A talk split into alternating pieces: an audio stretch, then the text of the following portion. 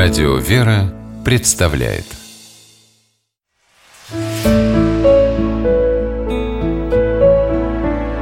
Пересказки Выбор наследника по мотивам узбекской народной сказки. Давным-давно жил в одном городе старик, и было у него четыре сына.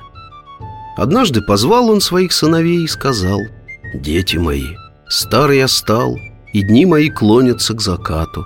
Пора кому-нибудь из вас стать главой семьи, а будет мне наследовать тот из вас, кто обладает большим умом и богатством.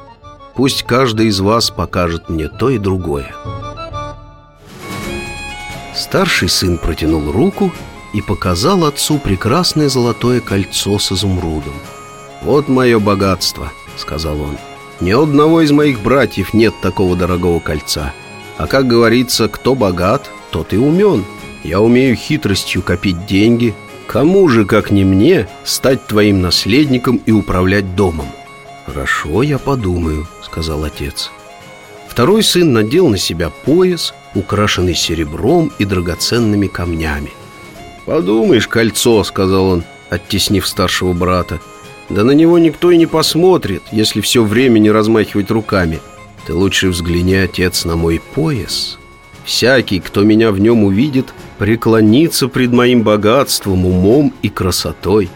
Я от природы самый красивый из всех братьев, и об этом все говорят. И поэтому именно я, отец, должен стать главным в доме». «Хорошо, сын мой, «Я подумаю», — сказал отец «Чепуха все эти кольца и красивые побрякушки», — сказал третий сын, выступая вперед в роскошном, шитом золотом халате «Главное — власть. Я тоже богат и уж точно умнее вас, потому что сильнее. Люди боятся и слушаются меня.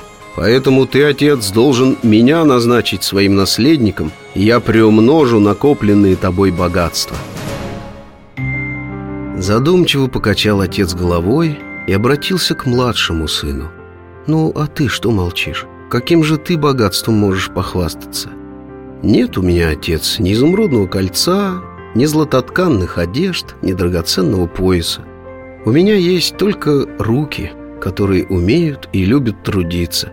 Я готов уступить братьям их первенство. Главное, чтобы в доме был мир и лад.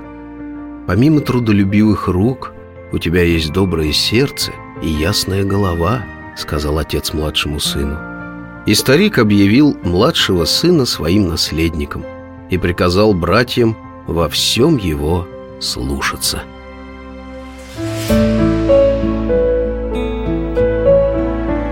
Пересказки